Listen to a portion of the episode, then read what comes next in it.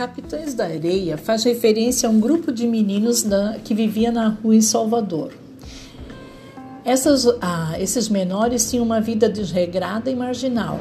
E isso tudo é explicado por quê? Por causa das tragédias familiares que estavam relacionadas às condições de misérias que eles viviam.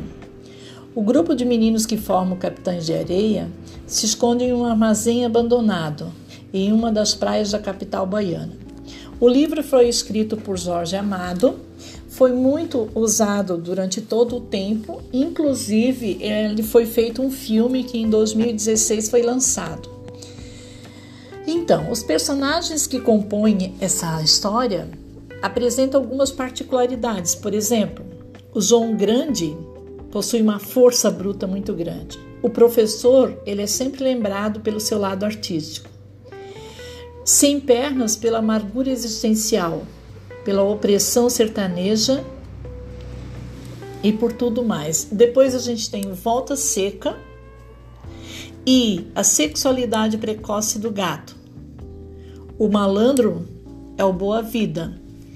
E a tendência à religiosidade era manifestada por Pirulito. Todos são liderados pelo Pedro Bala, que é o protagonista do romance. Muito bem. Pedro Bala, quem é Pedro Bala?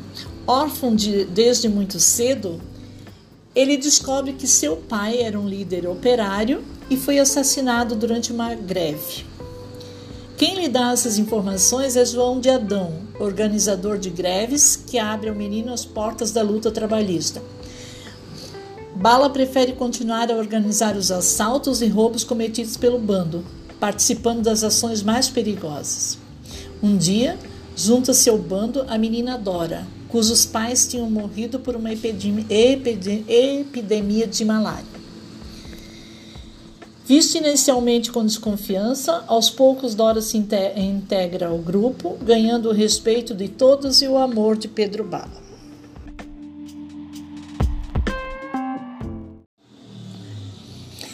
Então, pessoal, a obra se inicia com uma série de reportagens fictícias que explicam a existência de um grupo de menores abandonados e marginalizados que aterrorizavam a cidade de Salvador, e eles eram conhecidos como Capitães da Areia.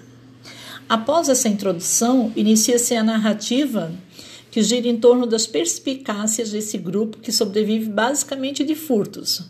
Porém, apesar de mostrar o tempo passando e tudo mais, a história é contada em função do destino de cada integrante, ou seja, ela mostra toda a história para depois mostrar qual foi o fim ah, desses meninos de rua, ok?